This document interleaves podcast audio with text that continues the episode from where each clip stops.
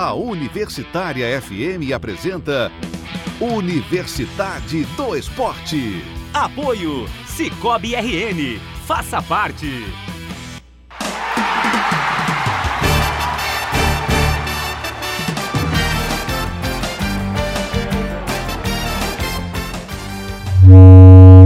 Boa noite. Depois dessa microfonia, está no ar o Universidade do Esporte. Hoje é dia 3 de outubro de 2019. Terminou novembro, né? Não, Setembro. novembro é o próximo mês, é setembro.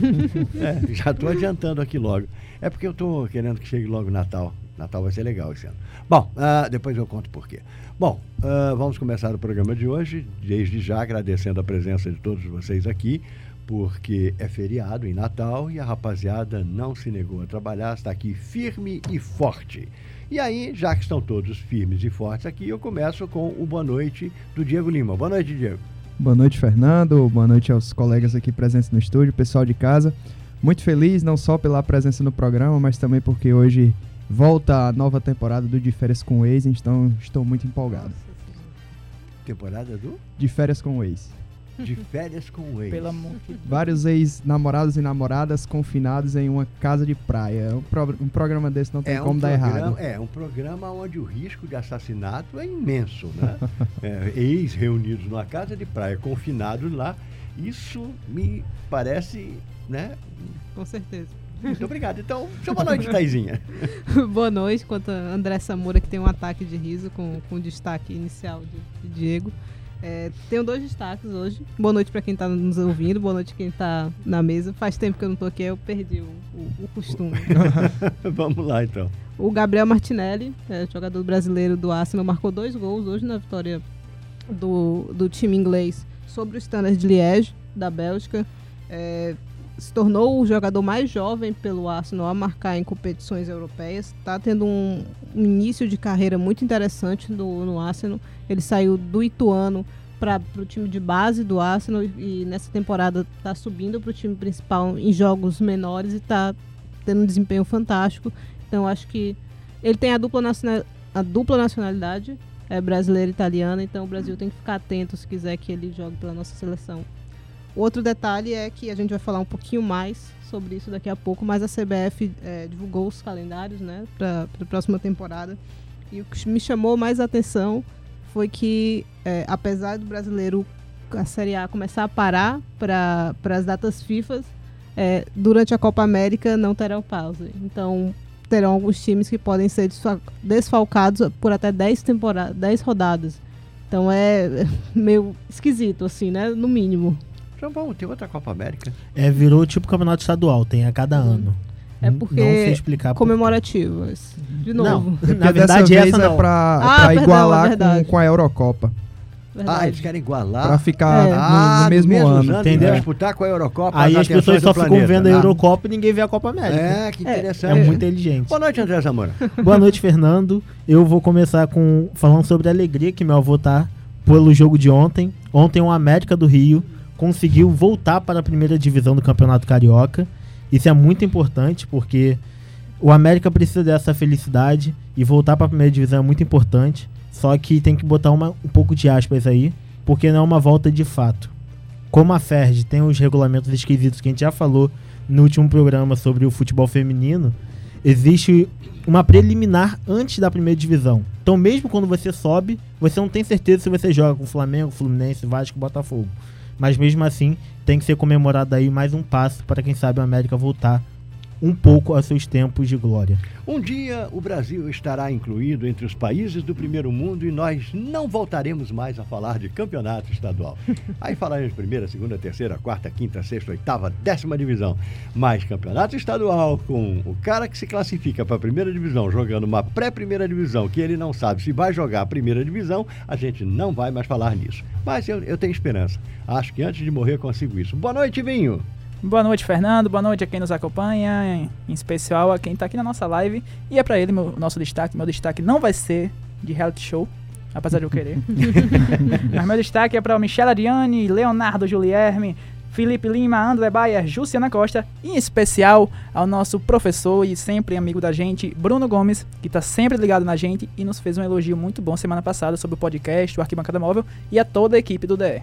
Elogio, aliás, importantíssimo, porque vem de uma pessoa com um conhecimento muito grande e mais ainda, né? Uma pessoa que acompanha o trabalho da gente e tem todas as condições de fazer as críticas que bem entender.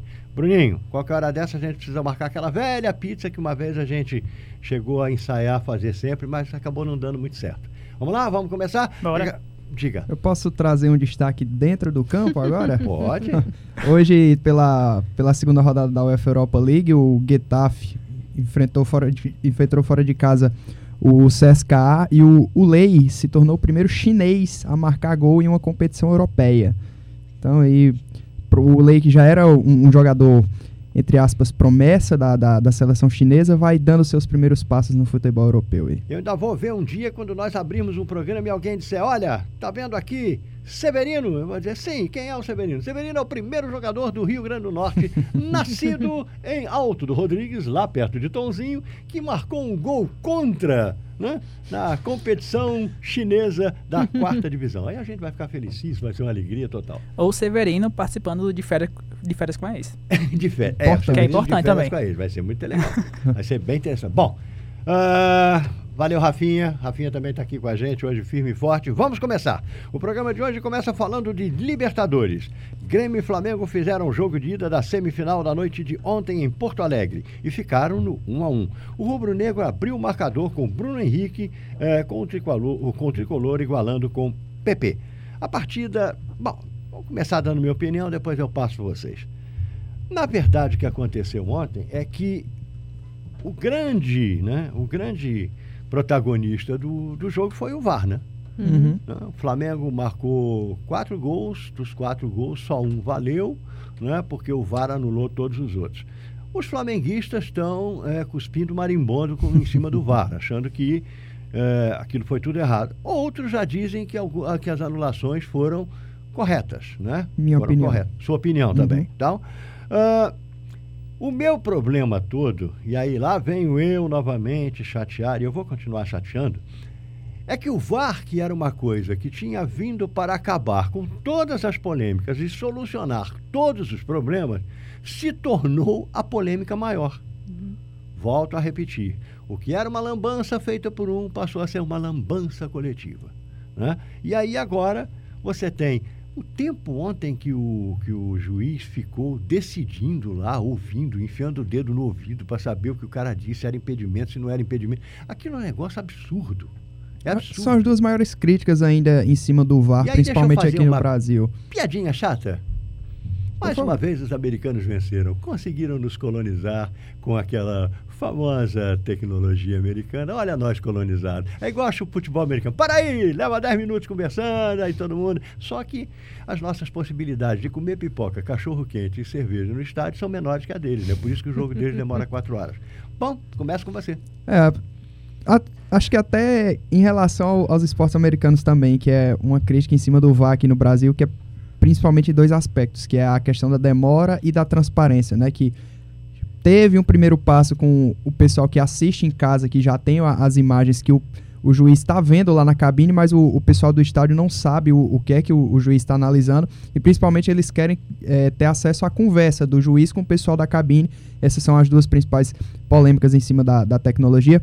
Voltando para o campo, o Renato Gaúcho acho que até me surpreendeu a, em certa, de certa forma a humildade que ele teve para analisar o jogo, né? Porque de fato o Grêmio assistiu o Flamengo jogar, principalmente no primeiro tempo, né?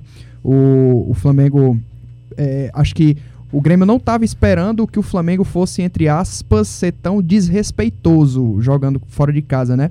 É, pressionando, marcando lá em cima, trocando passes com, com uma certa tranquilidade. E, na minha opinião, os gols bem anulados. É, o, o Gabigol, no, no, no jargão do futebol, foi meio juvenil ali, um, um empurrão bem É, assintoso. é claríssimo, né? Coloca as Claríssimo. duas mãos no peito do Já cano, era mas para ter sido marcado antes, mas não Discordo, precisava discordo. VAR, né? Oi? Discordo. Como é? Discordo. Você discorda. Então vai ter briga. Então comece discordando, vai lá. Não, deixa o Diego concluir o raciocínio. É, eu- poderia já, já ter feito um, um primeiro gol no primeiro tempo. Aí na segunda etapa o, o Grêmio volta melhor e fica numa espécie de fogo cruzado, né? Porque o Flamengo faz o gol quando o Grêmio era melhor e o Grêmio empata quando o Flamengo era melhor. O Grêmio já poderia ter, Uhum. inclusive, ab- ter aberto o placar antes do Flamengo fazer o primeiro, não fosse o, o- o Diego Alves, mas é realmente uma, uma vantagem. foi- saiu no lucro o Grêmio para a partida de volta, como o próprio Renato disse, o, o Flamengo até que perdeu a chance de, de já matar o confronto nessa primeira partida e com problemas é, sem o Arrascaeta para o jogo de volta, que está lesionado. O Felipe Luiz, que a gente também não sabe se vai estar em condições de jogo. A boa- a- pelo menos a boa notícia é que o Gerson, que saiu sentindo muito ontem, já, já tá recuperado e já viajou com a delegação para a próxima rodada Não. do brasileiro em Chapecó. Não estique assunto, não, porque eu estou esperando a Thaís ir para cima de você com a discordância. Está esticando o assunto para ver se a Thaís esquece. Vai lá, Thaís. Então, é, realmente é a dinâmica do jogo é essa mesma que o Diego falou. Um Flamengo extremamente superior no- no- nos primeiros 45 minutos. Não tomou conhecimento da equipe do Grêmio, principalmente pelo lado esquerdo. É, obviamente o Grêmio estava mais frágil, porque estava muito desfalcado. É, o Grêmio tinha quatro desfalques do seu time titular na equipe de ontem e esses papéis a gente já viu que agora que eles vão se inverter um pouco para a partida de volta. É o Flamengo que provavelmente vai estar desfalcado e o Grêmio que vai estar inteiro. Então eu acho que a equipe gremista não vai repetir essa, essa- exatamente como o Renato falou. É, não espere que o Grêmio jogue tão mal quanto jogou esse primeiro tempo lá no Maracanã. Eu acho que pelo que o Renato viu no, no campo no primeiro tempo e o que ele já corrigiu é, para o segundo, eu acho que a gente vai ver um Grêmio muito diferente. Sobre os gols, o primeiro para mim jamais pode ser anulado, principalmente pelo VAR. É, se o Bandeirinha não marcou, o lance acontece diretamente na linha do, do Bandeira. Então, se o Bandeirinha não achou que aquilo é falta, não é pro VAR chamar o árbitro principal. O Mas Bandeirinha tá lá para apitar. Thaís, muito constrangidamente eu vou ter que discordar de você, né? Você sabe que eu lhe quero um bem danado, mas não vou aliviar, não. Thaís, aquilo foi um empurrão no peito do cara, ah, Thaisinha. não, é, é um, um detalhe. O Kahneman tá. Um detalhe, Thaisinha. O Kahneman tá extremamente frágil na jogada, ele É, cai. ele valoriza, mas foi falta. Ele né? valoriza muito, é um lance pra mim corriqueiro se acontecesse em qualquer outro. Corriqueiro, uma pessoa sai empurrando o peito da outra. Aquela Thaís. jogada acontece várias vezes Eu achei ótimo ontem lá no grupo. Disse, não, foi normal. Como normal? É normal, aquilo ali eu acho, principalmente, é, se for pra ser anulado, tem que ser no campo. Bandeirinha tem que chamar aquela falta e dizer, olha, foi falta. Não dá pra eles, o VAR chamar o árbitro principal, que também não viu, que já é algo... é, Deixa eu tentar ser racional. O Bandeirinha, você disse que está na linha do Bandeira. Eu concordo com você, realmente está. Só que o, o, o Kahneman está de costas para o Bandeira.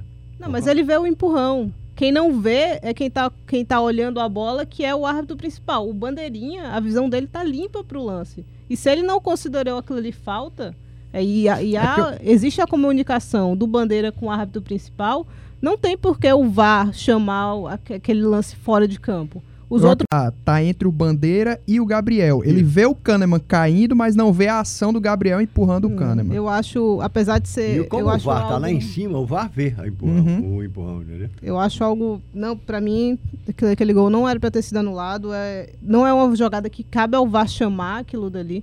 Esses lances de falta fora do lance. Só se for algo extremamente é, assintoso.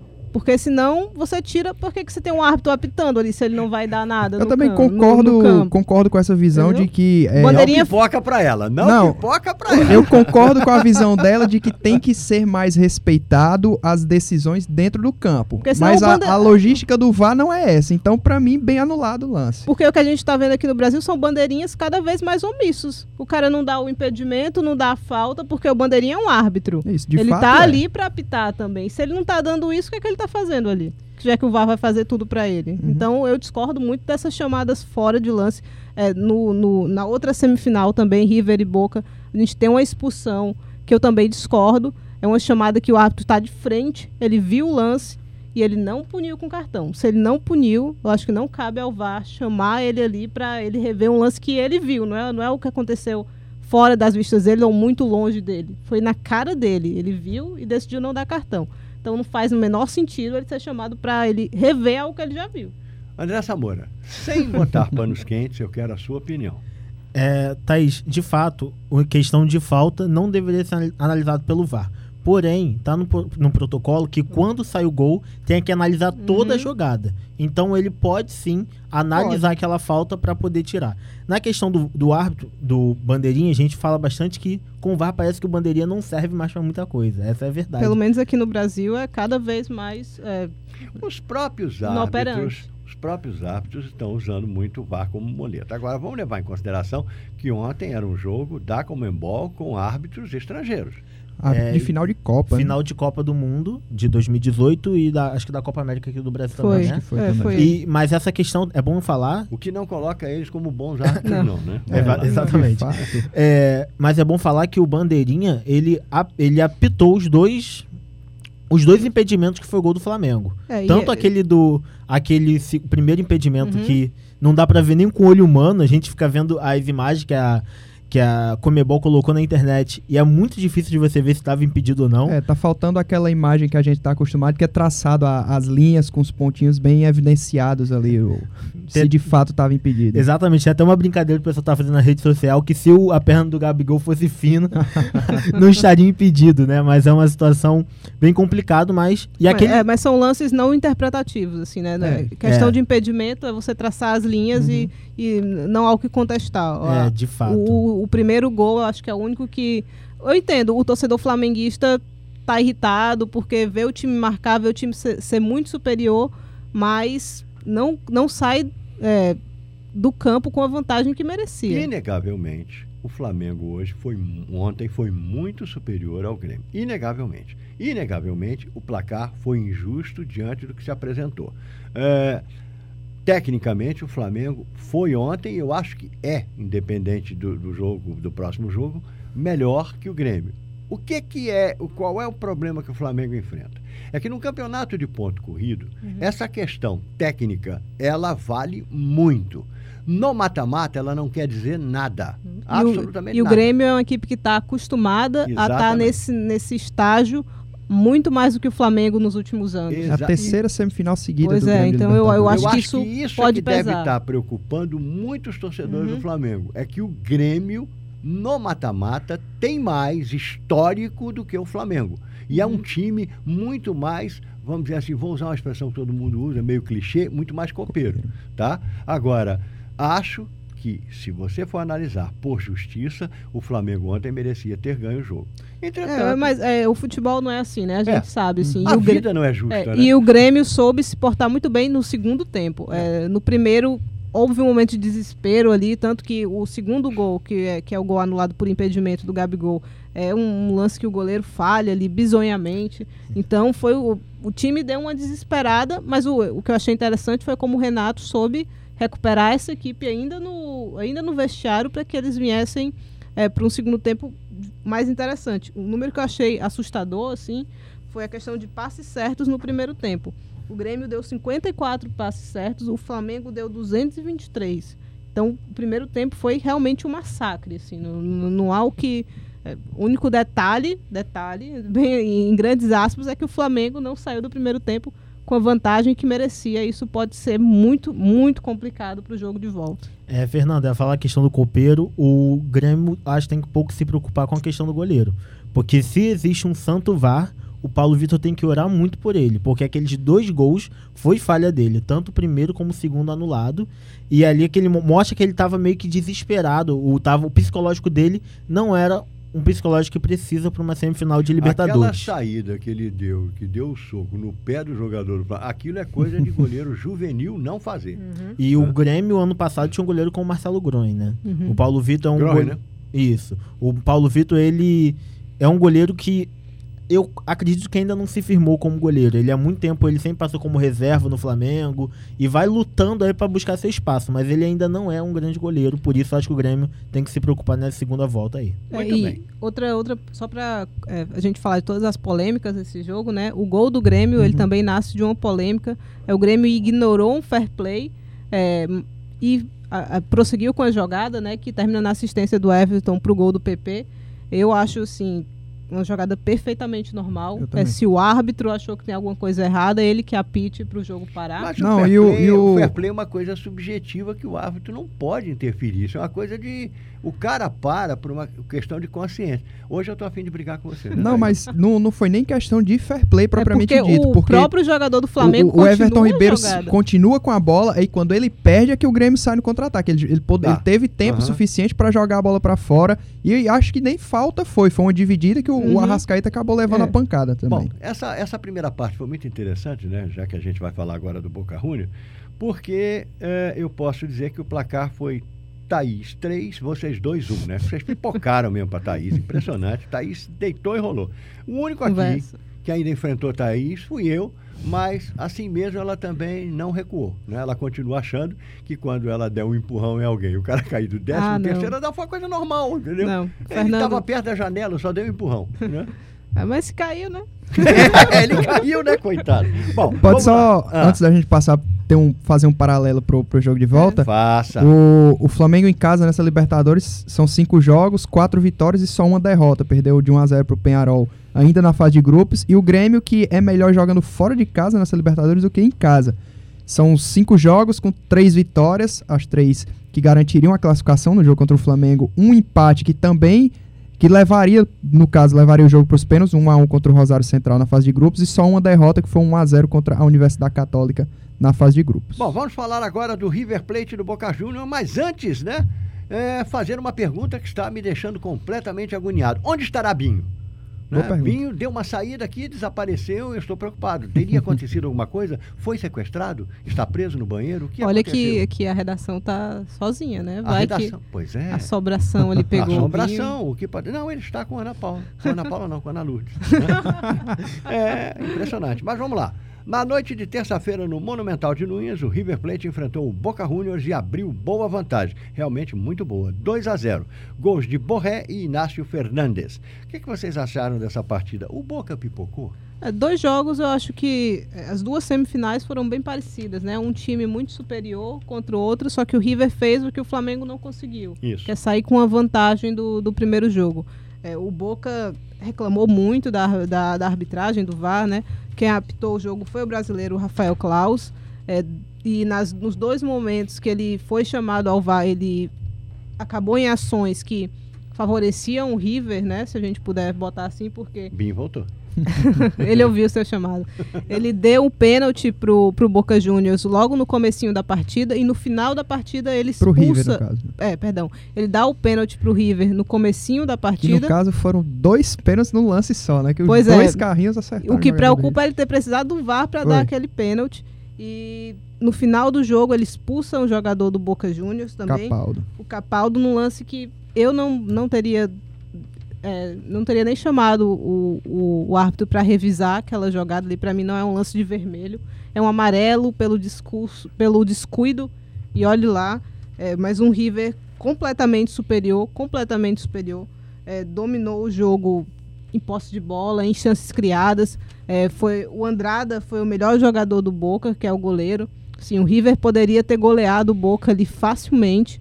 Então eu acho que o Boca Juniors, se quiser ir para essa final, tem que operar um milagre. A diferença é que decide em casa. Só fazer um comentário rápido. O Andrada que você se refere é realmente um goleiro, eu diria que razoável. Ele não é. Só nunca vai chegar aos pés do velho Andrada que jogou no Vasco, também argentino. Né? 1,78m, garrava muito. Mas, infelizmente, ele apenas leva o nome. Tomara que ele honre esse nome, porque o Andradinha não era fácil, diga. E o próprio Capaldo, que além de ser expulso, perdeu a principal chance do Boca ter um pouquinho de sobrevida pro, pro jogo de volta, né? Isolou. A... Também teve um pouquinho de azar, porque foi aquela bola chamada bandida, que na hora que ele vai dar a chapada, ela dá uma quicada no gramado, ele pega embaixo e acaba isolando. Mas é, tem que ressaltar o tamanho do trabalho do Galhardo à frente do River Plate, né? Já são 60 mata-matas que ele participa com o River, desses 49 classificações, um aproveitamento de quase 82%. E o River que com essa vitória chegou aí para a quarta maior sequência invicta da história da Libertadores, com 14 jogos. É, a última derrota foi na, na semifinal, na ida na semifinal da Libertadores do ano passado, 1 a 0 contra o Grêmio. Podemos, assim como na- no jogo contra o do Flamengo e Grêmio, traçar o paralelo para o jogo de volta? Deve. O, o Boca teve quatro resultados nessa Libertadores que favoreciam, favorecem a ele pro jogo de volta, né? Um deles levaria para os pênaltis, que foi um 2 a 0 contra o Atlético, ainda lá na, na, na fase anterior, né? E três jogos com três ou mais gols que dariam a classificação direto, um 4 a 0 contra o Jorge Wilstermann, um 3 a 0 no Tolima e um 3 a 0 na LDU lá nas, nas quartas de final. Esse contra a LDU, o único fora de casa, os outros três jogando em casa. Então, sendo clássico, tendo o peso que o Boca tem, dá pra dizer que dá, tá aberto ainda o jogo. Binho, que bom você ter retornado, senti sua falta. Eu queria que você me dissesse. se Eu tava temos planejando coisas pro DE. Estava Ali na planejando? redação com Ana Lourdes, Bal, Ana Eu Lourdes. imagino, eu imagino. Não Ana imagino. Paula. Aham, eu imagino. E Rafael Reis. Mas você tem vou... alguma informação? tem, tem muitos comentários enquanto eu sumi. Enquanto você Enquanto eu sumiu. Aqui a Patrícia Alves falou boa noite a todos, ótimo programa, sempre bom ver o André Samora na live. Oh, André, que fofo. Ô, Dedé. Também o Pedro Henrique Brandão falou boa noite, amigos. Aqui temos um alô da Ana Lourdes, que está acompanhando lá no computador. A, a Camila Martins chegou aqui e Camilinha. ela fala sobre o jogo do Grêmio e Flamengo. Ela é flamenguista, ela comenta aqui. O Grêmio tem mais experiência, mas o time do Flamengo é muito mais frio. No Maracanã lotado, a torcida vai empurrar o tempo inteiro. É, Esse, É. esse Maracanã lotado já, já deu ruim pro Flamengo várias vezes em Ah, Libertadores. eu- Lembra um time de São Paulo? Como era o nome? Santo André? Como é? Isso aí foi Copa do Brasil. É, de- mas tava lotado. Sim. Tem a questão do, do Cabanes na América, no América do Cabanhas, México. Cabanhas, meu querido Cabanhas. Me gusta muito o Cabanhas. Leão também. Leão do México também. Leão do México, sim.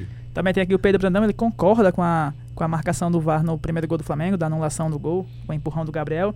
O H. Dias Henrique disse boa noite, amigos. Boa noite, H. Dias. E a Maria das Dores Nunes, boa noite a todos. Bom, é. H Dias, boa noite. PH tá bem, tá tudo tranquilo. Ele não veio hoje porque é feriado, né? Hoje ele tá descansando. Bom, é. Binho, mais alguma coisa? Não tem jogo rolando? Nada, né?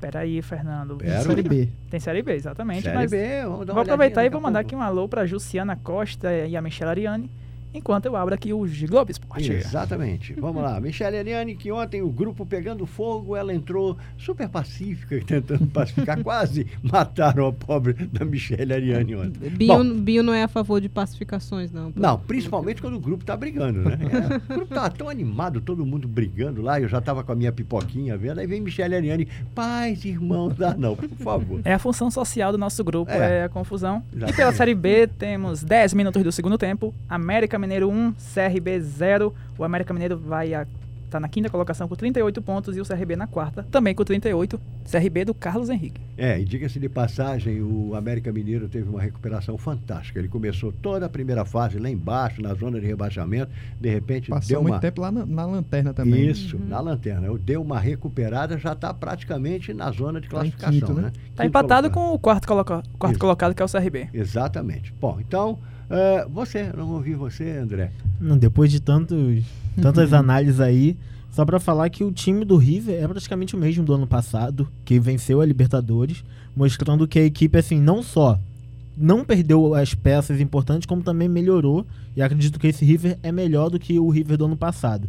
E sempre gosto de falar de números, de audiência. Você sabe, o jogo do River e Boca eh, teve uma audiência muito grande. Tanto que se fosse comparar com todas as audiências do país, as televisões do país, ficaria em segundo lugar na audiência, atrás apenas da Globo.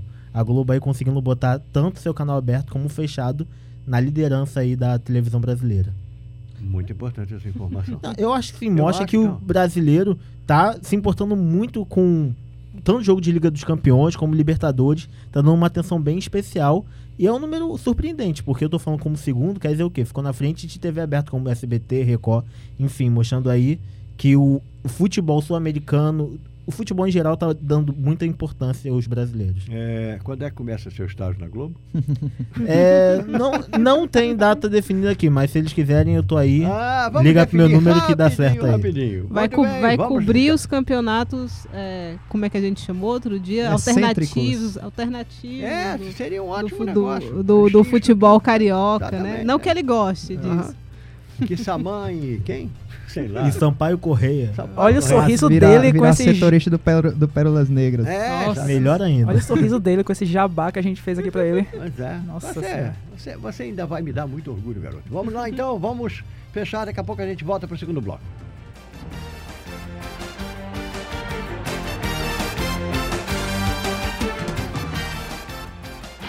Estamos apresentando Universidade do Esporte. Apoio Cicobi RN. Faça parte. Voltamos a apresentar Universidade do Esporte. Apoio Cicobi RN. Faça parte.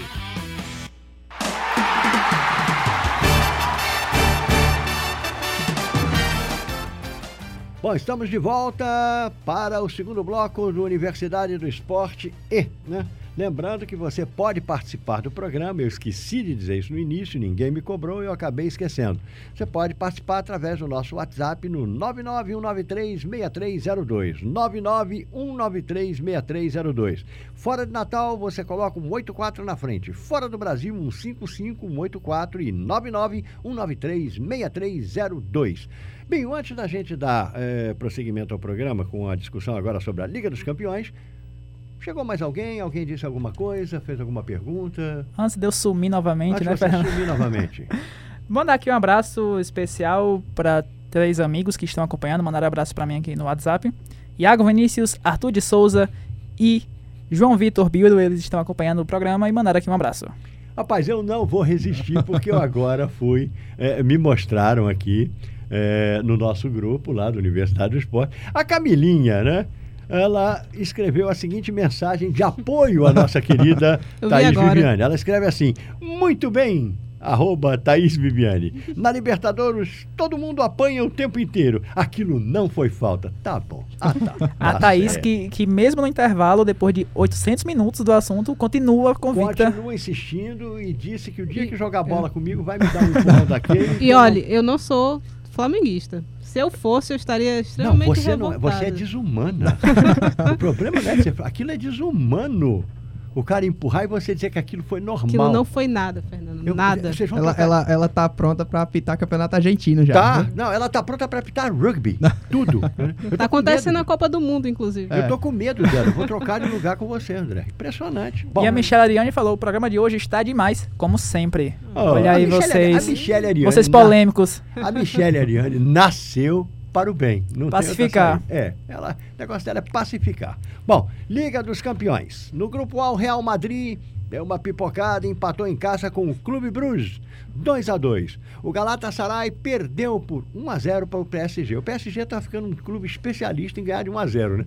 Campeonato francês, campeonato Liga dos Campeões. No grupo B, o Bayern de Munique deu uma massacrada. Cometeu no o crime. Tottenham. Azedou. 7 a 2 Impressionante. Os E o- ingleses estão até agora sem saber o caminho de volta para Pochettino na corda bamba, já já estão cogitando a demissão dele. Mas É, sempre, sempre assim. Sempre... É, é. levar de 7 a 2 não é bom para ninguém, né? Ninguém gosta. E o Estrela Vermelha venceu o Olympiacos, né? Ganhou por 3 a 1 Depois que eu aprendi a, a, a pronúncia do Estrela Vermelha em sérvio, nunca mais o Binho colocou escrito em sérvio. Tudo bem. Fala, fala. Vai, vai.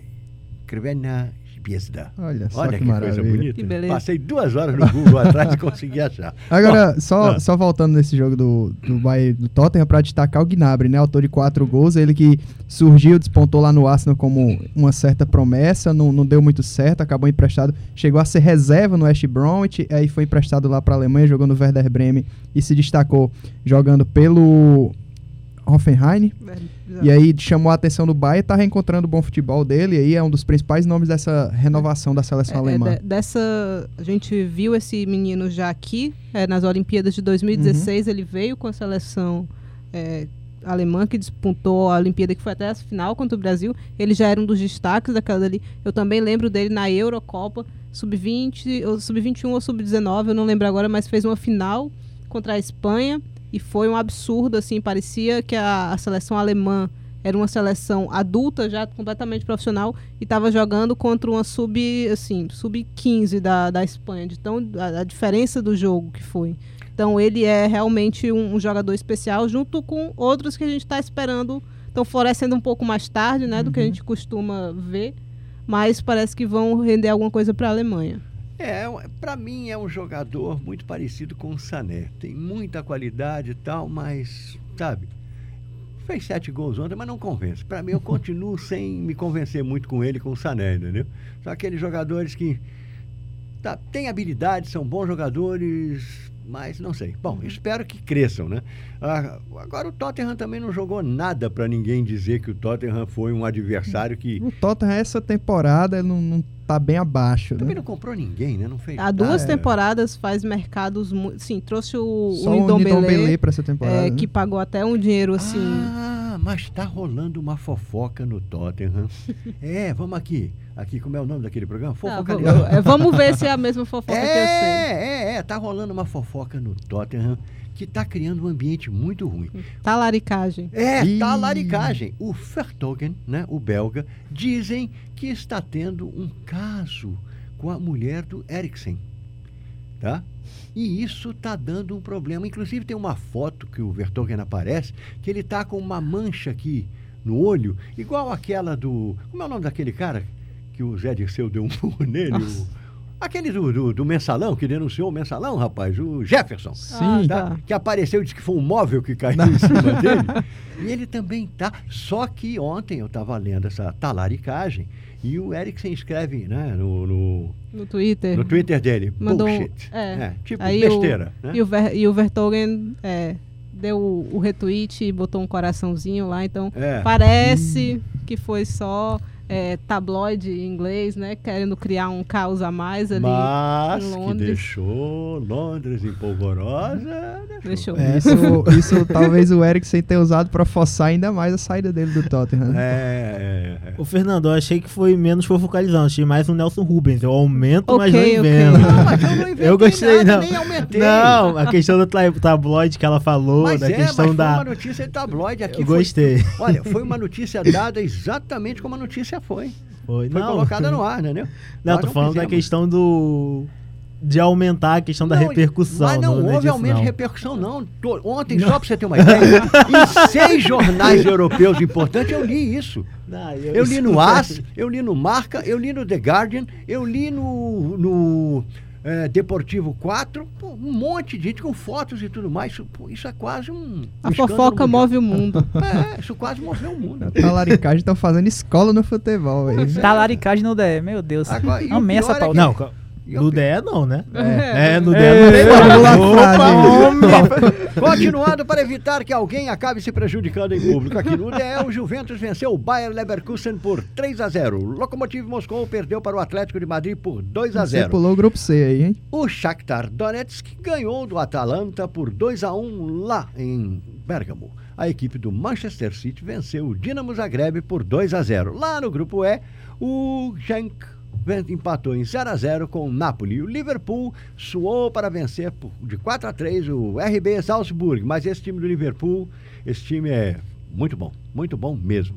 Né? E o grupo F, o Slavia Praga perdeu para o Borussia Dortmund por 2 a 0. O Barcelona venceu a Inter de Milão por 2 a 1. No grupo G, o RB Leipzig perdeu de 2 a 0 para o Lyon, enquanto o Zenit venceu o Benfica por 3 a 1. Aliás, o Pedro Brandão eh, mandou ontem para mim um texto sensacional que é eh, A Maldição de Bela Bela, Gutmann. Gutmann. e é sensacional porque o Bela Gutmann foi um treinador húngaro que treinou o Benfica e treinou inclusive no Brasil o São, São Paulo. Paulo. Treinou o São Paulo. Eh, nos anos 50, É, 50, por aí, 60, por aí. 60, É, em aí. 60 ele estava no Bayern, se eu não me engano. No, estava no, No Benfica. Benfica. Antes ele esteve no São Paulo. Foi por né? aí. E foi um cara que ajudou muito a mudar a forma como se joga no Brasil e tal. E esse cara, quando saiu do Benfica, ele deu uma declaração sensacional. Sem mim, nem em 100 anos vocês vão voltar a ganhar uma taça continental. Ô praga, ô zicada, digna de Oscar Coley. É, realmente, todas as taças do Benfica europeias acabaram ficando por ali. Por é, só foi com ele e acabou. Oito finais europeias desde lá, 57 anos e nada. Nada, absolutamente nada. E no grupo H, o Chelsea venceu o Lille por 2 a 1 enquanto o Ajax venceu o Valência por 3 a 0. Alguém quer fazer mais algum comentário ou vamos passar para os polêmicos assuntos que estão mexendo com o Rio Grande do Norte e o mundo? Rapidinho, é, falar dos dois, dos dois grandes clubes aqui, rapidinho. Real Madrid é, em 2 a 2 com o Clube Bruges, indo buscar um empate, né, depois sair perdendo de 2 a 0 É, O Real Madrid, que apesar dos pesares, apresenta uma melhora. Esse jogo do Real foi melhor do que, contra, do que quando enfrentou o PSG. O segundo tempo, né? É, o segundo tempo, o primeiro também, eu achei que o Clube Bruges é, soube jogar, mas também teve um, teve um, um fator sorte ali. É, o Denis fez dois gols feios, mas gol feio vale a mesma coisa do gol bonito. É, mas o Clube Bruges foram muitos impedimentos, foi um time, um time que defensivamente também não passava solidez. O Real Madrid foi melhorando. É um jogo já melhor do que aquela estreia. Obviamente que não é um lugar interessante para o Real Madrid, que não está nas duas primeiras colocações ali do seu grupo, tem só um ponto. Então, mas que já tem uma melhora, que está recuperando jogadores lesionados. Teve uma, uma praga de jogadores lesionados aí nesse começo de temporada, que é normal também. O jogador, quando está voltando, é normal o clube acabar com mais de três ou quatro jogadores Aproveitando o lesionados. clima de fofoca, o Azar está fazendo regime? Tá, já tá, tá magrinho já, já tá, já. Mas ainda não, não marcou, então a torcida já pegou no pé, é porque é, ele até comentou isso um pouco antes, é quando perdia no Chelsea era desapon você ficava desapontado, mas quando você perde no Real Madrid é uma tragédia. Então, eu, eu entendo que leva um pouquinho de tempo para o jogador se adaptar a isso, a esse drama todo que é o futebol espanhol. Não, mas a Espanha sem drama não é, É, Espanha, não. né? Espanha, Itália e Brasil, sem gritaria, choro, né? E, e- e- e ranger de dentes não existem, né? Momento E- e- desabafo. é. É, e o que ele tá, danado. e o que está sendo comentado agora é que ele, em questão de estreias, né, por não ter marcado ainda, a estreia dele só é tão ruim quanto a do Michael Owen, que também foi um jogador que não deu certo no Real Madrid nunca. Então é algo que precisa ser trabalhado para que ele não fique com esse fantasma é, grudado nele. Barcelona, muita dificuldade contra a Inter de Milão. A Inter, assim, não venceu o jogo porque não quis, porque o primeiro tempo foi muito superior ao jogador do Barcelona, porque o Barcelona estava marcando com a linha, a- essa, última linha de defesa muito em cima para tentar pressionar, mas ah, o ataque da Inter é muito veloz, então é, aí no segundo tempo o Conte acabou se perdendo na partida, mexeu mal, é, a Inter se encolheu e acabou tomando a virada, um golaço do Soares, o primeiro, o segundo também é um gol bonito, mas o primeiro é um gol espetacular. O Conte chamou o Barcelona pra cima e o Messi foi. Foi. Com gosto de gás, não tinha jogado ainda nessa temporada. Uhum. E um destaquezinho para Atalanta e Shakhtar Donetsk. Shakhtar virando no último minuto. Atalanta que começa muito mal, foi goleada pelo Dinamo Zagreb por 4 a 0 e o Dinamo Zagreb que perde para o Manchester City por 2 a 0 um jogo que foi fácil para o City, mas que é, o Dinamo está fazendo uma, uma temporada interessante. É, tem um destaque, é um menino chamado Amer Go Goyak, o Gokak, eu não sei, é um meio campista de 22 anos.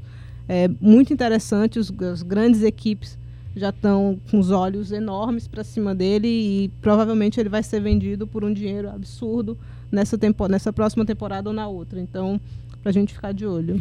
Bom, e a nota triste antes da gente passar aqui para as informações do Campeonato Brasileiro, já temos né, calendário para 2020, foi a dispensa do jogador eh, Diaby eh, Fadiga, né, da equipe do Nice, do AGC Nice, pelo roubo do relógio do Dolberg, né, do Casper Dolberg, que era um jogador dinamarquês, foi contratado pelo Nice, ele roubou um relógio, relógiozinho barato, 70 mil euros, quase nada custa o relógio Um apartamento em Ponta Negra. Os, os dois apartamentos em Ponta Negra dá para comprar, você ainda acha. Bom, e aí é, esse relógio sumiu, o Dolberg disse que só voltava a jogar quando achassem o relógio dele, acharam, e na verdade foi um furto né, do, do jogador é, Diaby Fadiga. Ele ontem, no Instagram dele, soltou um comunicado aonde ele diz que ele agiu por ódio e ciúme, né? Ciúme do Dolberg, né? E ódio por uma situação que o tinha colocado na condição de reserva do Dolberg. Pediu desculpas ao Dolberg, pediu desculpas ao clube, à torcida, ao capitão, que hoje é o Dante, né? Que jogou no Bayern e hoje está jogando lá no, no Nice. E, porém, né? Foi dada uma nova chance para ele, ele vai jogar no Paris FC, da segunda divisão francesa. o primo pobre do PSG. É, o primo pobre do PSG e ele espera conseguir recuperar a carreira dele, recuperar a vida dele. Diz que não foi por ganância, que não foi por necessidade, não foi por nada. Foi apenas uma ação de infantilidade, agida pelo ódio e pelo ciúme. Eu vou tentar ser compreensivo com isso, porque apesar de ser uma coisa que não é legal e que inclusive eu acho que o Nice agiu muito bem quando não aceitou nem as desculpas dele nem nada e o puniu, mas vamos lá, é um menino muito moço. É um jogador da base do, Ni- É. do Nice, né? Então é. Ele disse que esse É foi o maior castigo dele, porque ele começou e toda a vida dele foi no Nice. Uhum. Quando ele perdeu o lugar no Nice, que ele foi dispensado, esse para ele foi o maior castigo que ele levou, entendeu? E eu espero que ele se recupere, né, e que ele passe a entender que a vida é feita de perdas, né? né? É, é- ele é praticamente um, um Neymar sem o pai do Neymar, né? Ele teve uma crise de ódio, ficou nervosinho, fez uma besteira. Mas enfim, o Neymar continua fazendo, tomara que ele se recupere. Bom, Fernando, vamos lá então. rapidinho, só aqui dar um abraço pra três pessoas. A Dê. Michelle Ariane, ela pediu três abraços, eu vou dar os três abraços. Ah, é? É. Ela falou, Gustavo Souza, mande um abraço para meus amigos Mauro Pergola, Lugo Dias, e esse eu vou dizer o nome inteiro. Diego Manuel Oliveira Montila, que entraram aqui na nossa live e estão participando, mandando boa noite pra gente. Pois é, o Lugo Dias é, trabalha em rádio, né? O Lugo trabalha em rádio, uma figura já que já tem um bom tempo, uma figura muito bacana. Um abraço para todo mundo, então. Bom, a CBF divulgou nesta quinta-feira o calendário de 2020. Tá tudo bonitinho, tem estadual, Copa do Brasil, Libertadores, É Sul-Americana. bonitinho, não tá não. Não. Série A, calma, eu tô sendo irônico. Série A, Série B, Série C e Série D. Bom, vamos nos concentrar aqui na nossa queridíssima Série D, né? A Série D mudou. Ela agora passa das atuais 16 datas para 26. Para ampliar a competição no calendário, a CBF anunciou uma mudança na fórmula de disputa que terá uma fase preliminar com oito clubes. A entidade ainda não detalhou como será essa fase. Assim, a fase de grupos da Série D, que é posterior a essa fase preliminar, contará com 64 times e não 68, como foi nos últimos anos. Eles serão divididos em oito chaves, com oito times em cada uma, com jogos de ida e volta. Os quatro melhores de cada grupo se classificam para uma segunda fase, totalizando 32 equipes. Estas se enfrentam em confrontos eliminatórios, os famosos mata-mata, até a definição do campeão e do acesso à Série C de 2021. Oitavas, quartas, semifinais e final. O que, que vocês acham? Melhorou ou não melhorou? Eu sei que aumenta o calendário, isso é bom. Isso é bom. Atendeu o pedido Uhum, dos clubes é. finalmente, É, né? é, é, porque É. realmente era um absurdo, pô. O América esse ano parou de jogar em No julho? É. julho. Foi julho, foi julho. julho. Julho, Isso. julho. É, o ABC que ainda jogou um pouquinho mais. Agosto. É, É, lembrando que o ABC estava na sé- perdão, Fernando, o ABC estava na série C, né, o América na série D e ambas as competições foram ampliadas para que seu calendário vá até novembro, que é, eu acho bem interessante o clube não ficar muito tempo ocioso. Desculpe, nós, como nós não colocamos aqui, eu confesso que eu hoje não fiz nenhuma pergunta. Como é que ficou a série C? Qual foi a ampliação que aconteceu? Alguém tem alguma informação disso? Eu acho que manteve a mesma É, coisa. Não tenho certeza, mas foi- acho que ficou a o mesmo Acrescentou o calendário em questão de duração Uhum. e não questão de número de jogos. Então a série C e a série D terão o mesmo número de jogos, na verdade 24 no máximo. Na série C, no caso, são 18, né? Uhum. Dois grupos de 10 e de volta.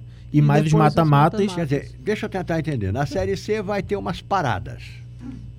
Vai ser alongada É. a- o espaço entre os é, jogos. entre as né? rodadas. tá? Porque, É, por exemplo, exatamente. É a pelo final menos- da Série C vai ser próximo domingo Pois já. é, né, não Dia- faz tanta diferença. Eles vão espaçar um pouquinho mais É. o calendário todo para Ok. que a final aconteça 8 de só novembro. em novembro. Isso aí pelo menos favorece o- os times da Série C que jogam Copa do Nordeste, né? Que Uhum. vão ter um pouquinho É. mais de tempo pra respirar entre um jogo e Provavelmente você outro. vai ter a semana toda, né? Às vezes você tinha jogo em Uhum. meio de semana e isso Por vai exemplo, acabar. Fernando, a fase de grupos da Série C em 2020 termina dia 20 de setembro. Aham. Este ano terminou dia 25 de agosto. Ah, Então vai haver esse é, espaçamento realmente, é. maior. Então vai ter espaçamento de é, rodada para rodada. Uhum. Bom, aproveitando aqui, nós temos um especialista em jogos de, é, vamos dizer assim, menor expressividade, o que não é demérito, é um mérito para o nosso programa. Eu acho que é, isso me deixa muito feliz. Eu acho que o nosso programa é um dos poucos programas de rádio, pelo menos no Rio Grande do Norte, que tem alguém que entenda tanto né, de Uhum. time de Série Z, né, como é o caso do André Dá Samora. voz aos calados. É, dá voz aos calados. De né? E a Z, né? É, faz coletiva com quem não consegue ter assessoria de imprensa. Quer dizer,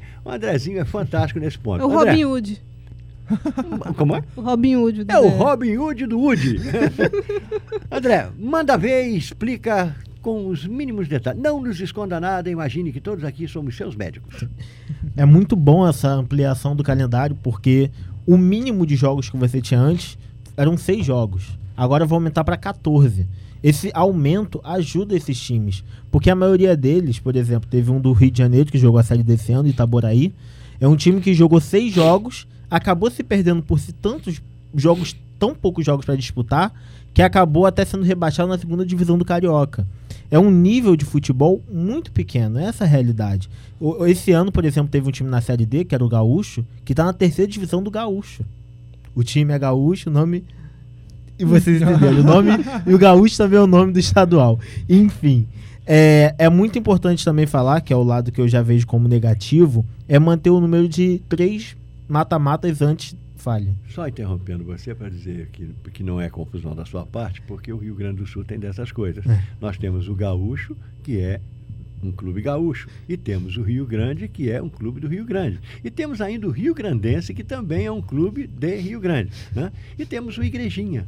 Que é um time de igrejinha. De Igreja, temos o Avenida.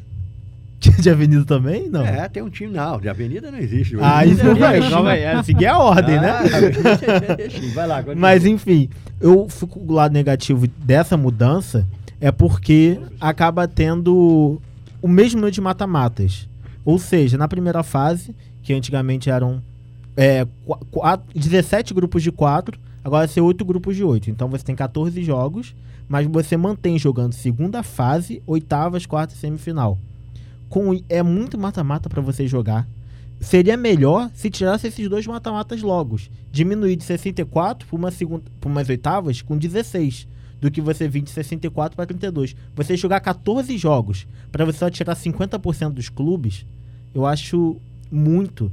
E por exemplo, e essa aqui, eu acho muito. E- Trazendo, trazendo um pouco para nossa realidade aqui do, do Rio Grande do Norte, é, ABC, América, Globo. Era isso que eu ia Em perguntar. teoria- Ajudou ou não ajudou? Em teoria, ao meu ver, não, não muda nada, porque Continuar de, de continuar fase de, difícil, de né? fase assim, de grupos, a a classificação. fase de grupos nunca foi problema para os clubes daqui. O Uhum. problema é justamente o o mata-mata. Continua na mesma coisa. Então, Exatamente. Porque continua sendo três a mata-matas é a antes da seguinte, semifinal. Esse ano nós vamos ter quatro clubes na Série D. Uhum. Quatro. Exatamente. Esses quatro grupos, esses quatro clubes serão colocados no mesmo grupo? Vocês têm ideia? acho que ainda não Imagino. foi definida É, essa questão. definido. Ainda não não foi definido, mas como são São poucas, próximos, né? São próximos de localização, geralmente a série D é regional, Eu, acho eu um posso absurdo- dizer que eu acho um pode se absurdo- enrolar isso. Eu acho um absurdo se separarem América e ABC. Eles fizeram tanto esforço para estar juntos, eles lutaram tanto para se reencontrar, eles pediram tanto essas partidas num campeonato brasileiro, que seria de uma injustiça, de uma maldade da série da, da CBF, atrapalhar esse carinho, esse afeto. É, a gente já pensou aqui várias vezes no, no UD em conversas paralelas, né? Como estaria o clima aqui na cidade se acontecesse aí umas quartas de final entre ABC e América valendo classificação para a Série C. Seria, assim, impagável, eu acho, a, a atmosfera local. O meu sonho, e aí é um sonho. É A atmosfera local. É. Aqui também. Esse sonho, sonho, sonho, sonho é sonho mesmo. Mas o meu sonho era um dia ver como hoje o Ceará consegue ver, Uhum. o Ceará e Fortaleza, né? A gente tem uma América ABC na Série A. Mas esse eu acho que eu não vou conseguir ver, não. Até Ferroviário, Alagoas a gente- não, também, já Até pra Alagoas a gente está perto, tem o o CSA aí lutando para sair, tá perto de sair, Acho e o CRB na quarta não sobe- colocação. eu acho que não sobe o CRB e vai cair o CSA. Não, mas eu tô falando que até o Al- Alagoas aqui Sim. perto tá tendo essa chance aí. É, Carlos então, Henrique, são- eu vi você falando até Alagoas, você não sai mais Não, nada. calma. Eu, a última vez ele deixou lá o recado pro DE lá, eu Ah, vi. é, O mas- pessoal do Urugu agora tá odiando o André, viu? Mas é isso, então essa questão de datas, assim, não. Essa questão de data vai dar mais jogos para o América, como o Diego falou, dificuldade para passar a primeira fase É. nunca foi. E. Fala, Thaís. É que a qualidade desses jogos também é algo que vai preocupar os times daqui, né?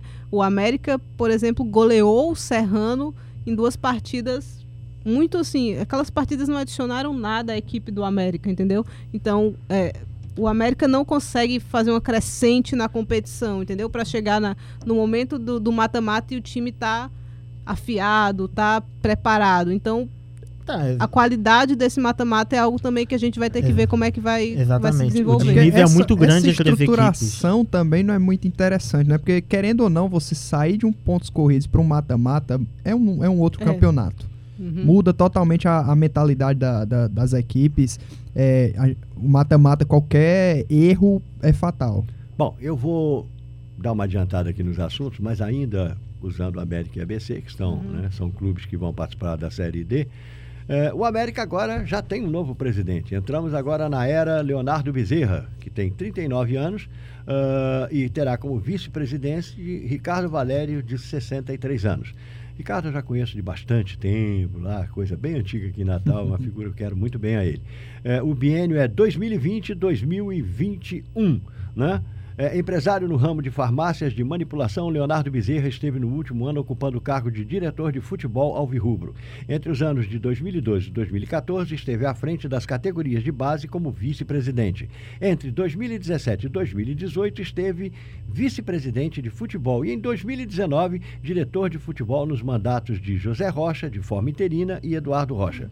O economista Ricardo Valera assumiu o posto diretivo do clube em 2018 ao aceitar o cargo de diretor comercial e ajudar a tocar a inauguração da Arena América. Sonho americano que a partir de 2020 receberá jogos oficiais do time. Segundo o novo presidente do América, eh, todos os jogos em que o América eh, tiver eh, a imaginar que vão dar menos de 3 mil pessoas ou em torno de 3 mil pessoas, eles pretendem levar para a Arena América, o que eu acho bem interessante. Eu não sei se no Campeonato Brasileiro como está a Arena América, se isso será possível. Espero que seja. Uhum. Espero que a CBF também não venha meter o dedo dela para ficar atrapalhando nada, já que a Série D é muito complexa e o América vai realmente precisar usar de todas as, a- a- a- as vias possíveis para evitar custos. E, já que estamos falando em custo, olha aí uma polêmica surgindo. E rapidamente, e assim que foi aclamado o presidente do América, Leonardo Bezerra anunciou duas novidades. O técnico Vaguinho Dias vai ser o técnico do, Isso. do Alvirrubro na temporada de 2020. Ele foi campeão da Série D com o Brusque esse ano. E o executivo de futebol vai ser Luciano Mancha, que estava no Remo. Exatamente. E teve isso, que esteve aqui com a gente para ela trabalhar na condução, junto com o Canidé Pereira, da TV América e. Da comunicação, né? É, do, da do- do comunicação América. do América. Então, eu desejo sucesso a essa A Raíssa que já toda. f- trabalhava assim na comunicação, mesmo sem trabalhar na América, né? Ela, É, ela tem um blog. aqui, uma figura muito simpática, né? Uma menina que, que se dedica muito a- a- ao América e que tem, sim, um conhecimento muito grande E que já é comentarista da TV Mecão há um, há um Isso, tempinho já. Pronto, é exatamente. É a TV Mecão e, e toda essa parte de comunicação do América. Bom, agora vamos aqui à parte polêmica, né? Essa vai ser danada. O presidente do Conselho Deliberativo do ABC Futebol Clube, Cláudio Mereciano, publicou o edital convocando uma reunião extraordinária do Conselho para autorizar bem imóvel do clube. O que significa dizer o seguinte: vão vender alguma coisa. A reunião está convocada para o dia 14 de outubro. No edital está informado que o Conselho deverá apreciar o pedido para, de- para a apreciação de bem imóvel, conforme prevê o artigo 33, inciso 5 do Estatuto.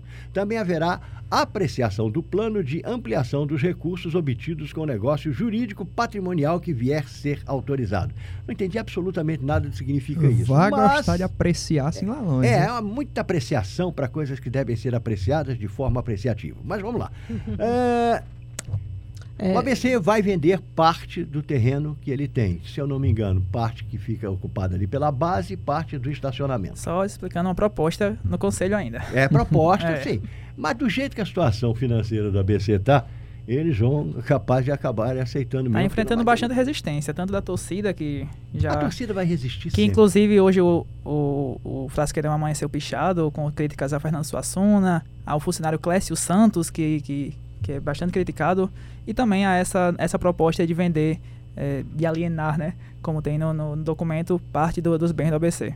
É, eu acho que, assim, no começo desse ano, ali, o ABC reconheceu né, uma dívida de 10 milhões para pagar com ex-atletas e outros ex-funcionários. Então, precisa, precisa de fundos realmente para fazer isso.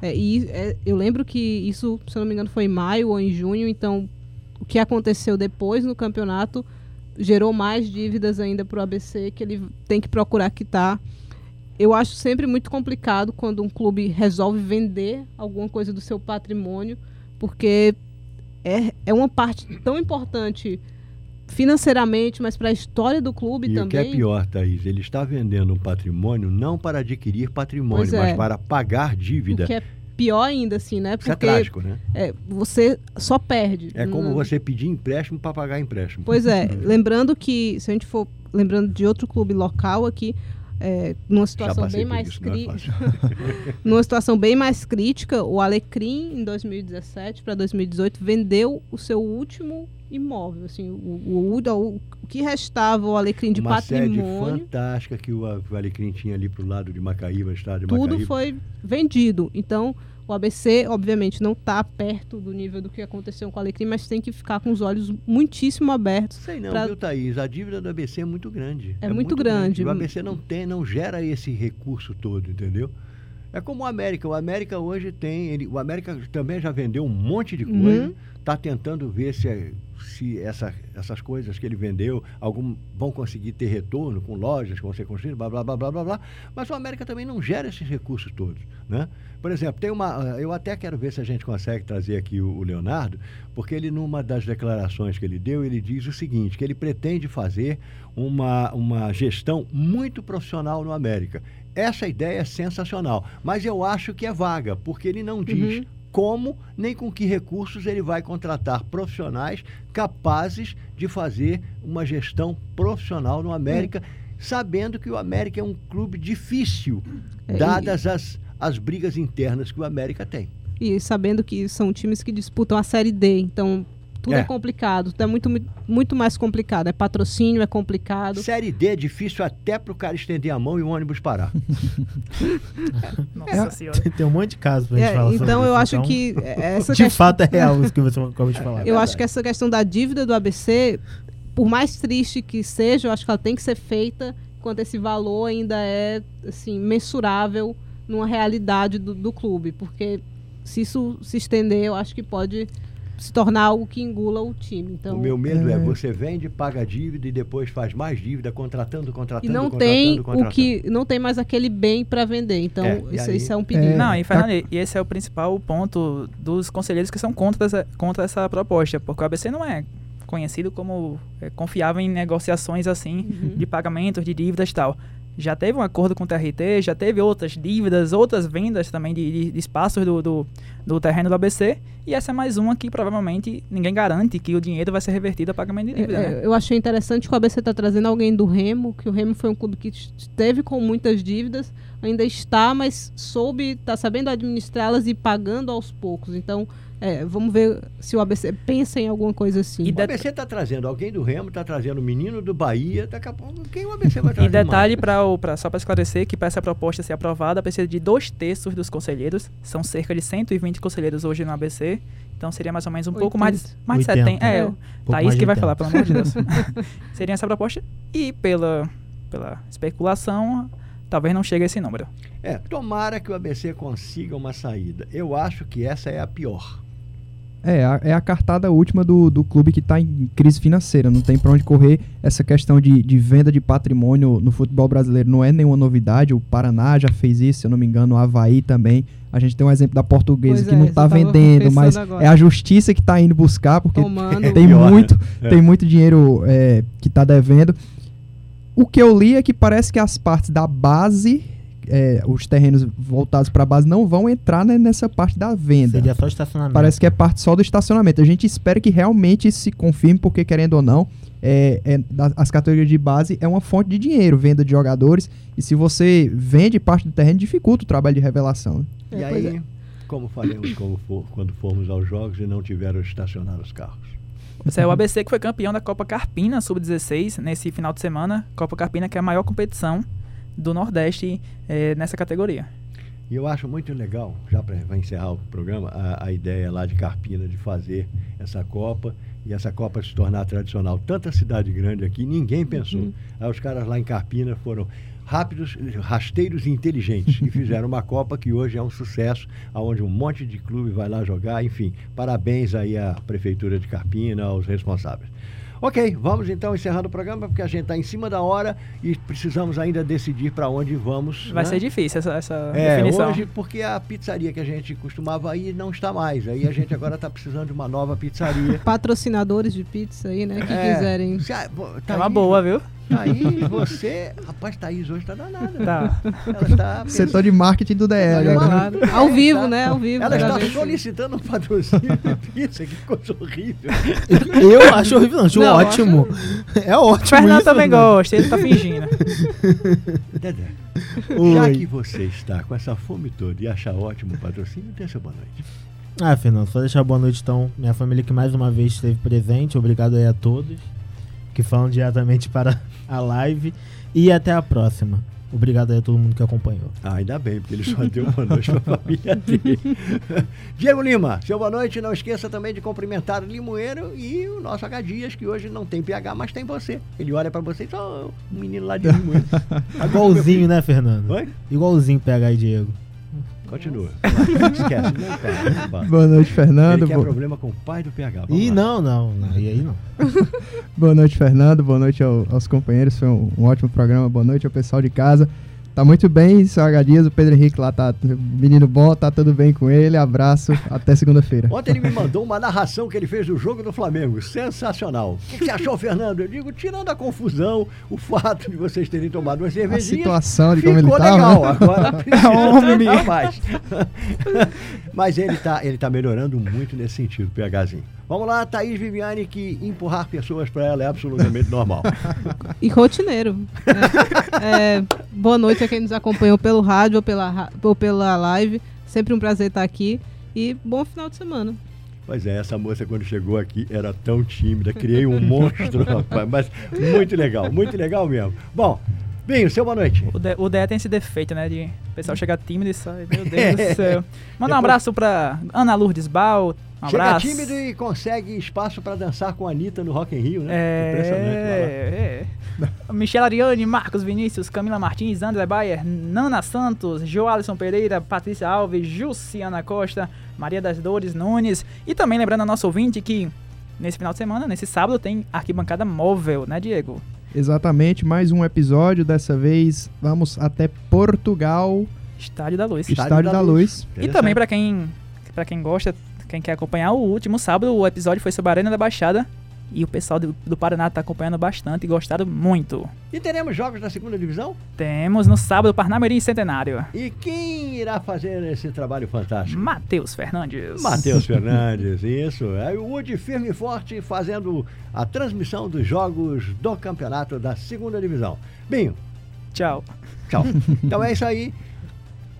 Querida Ana Lourdes Bal, muitíssimo obrigado por ter nos ajudado eh, durante todo o programa. Universidade do Esporte, programa produzido pela Universitária FM em parceria com os alunos de Comunicação Social da UFRN. Apresentação: Fernando Amaral. Comentários: André Moura, Diego Lima, Thaís Viviane e hoje o Binho também comentou. Produção: Gustavo Souza, vírgula, o Binho. Edição de áudio: Gil Eduardo. Direção de jornalismo: Maralice Freitas. Superintendência de comunicação: Sebastião Faustino Pereira Filho. É isso aí, um abraço. Daqui a pouquinho tem Rock Pop Blues e nós vamos tentar descobrir um lugar onde tenha uma pizza perto. Abraço, tchau, tchau e até segunda.